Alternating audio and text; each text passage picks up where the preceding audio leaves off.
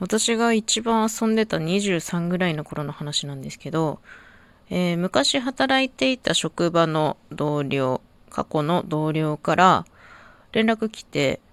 ちょっとさ、あのー、飲みの席があるんだけど、来れないみたいな。で、できれば女の子2人ぐらい連れてきてほしいんだけどってね、呼ばれたんですよ。で、私、あの、めちゃめちゃ遊んでたので、まあ、いつも通りね、ふらっと行って、で、そういうまあ初対面の飲みの席でもはっちゃけるタイプの女の子を2人ぐらいね、呼んで、ね、行ったんですよ。そしたら、まあいたのが、まあその時私を誘ってくれた過去の職場の同僚と、なんか3人ぐらい男性がいて、で、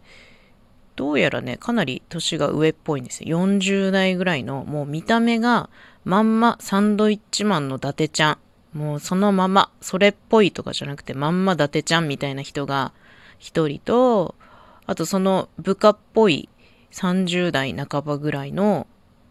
男性、ちょっとね、小太りの男性と、で、それまたもっと年下の部下っぽい色白のひょろひょろの男性がいて、で、まあ、ワイワイ飲むことになって、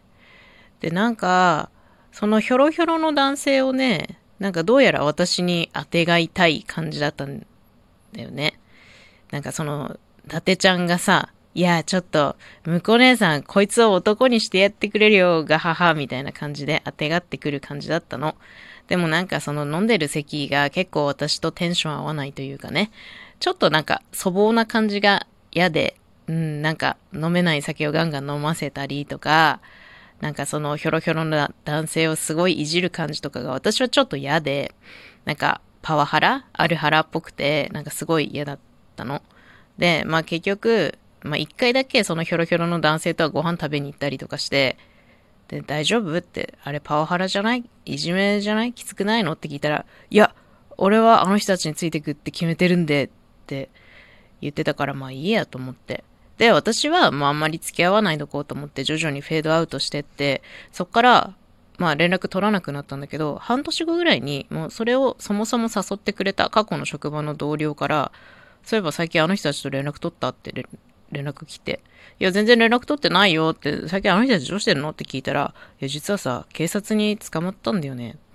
会社の金横領したらしいって。うん。なんか見た目がそれっぽい人ってそれっぽいことするんだなって思いました。っていうディープなお話。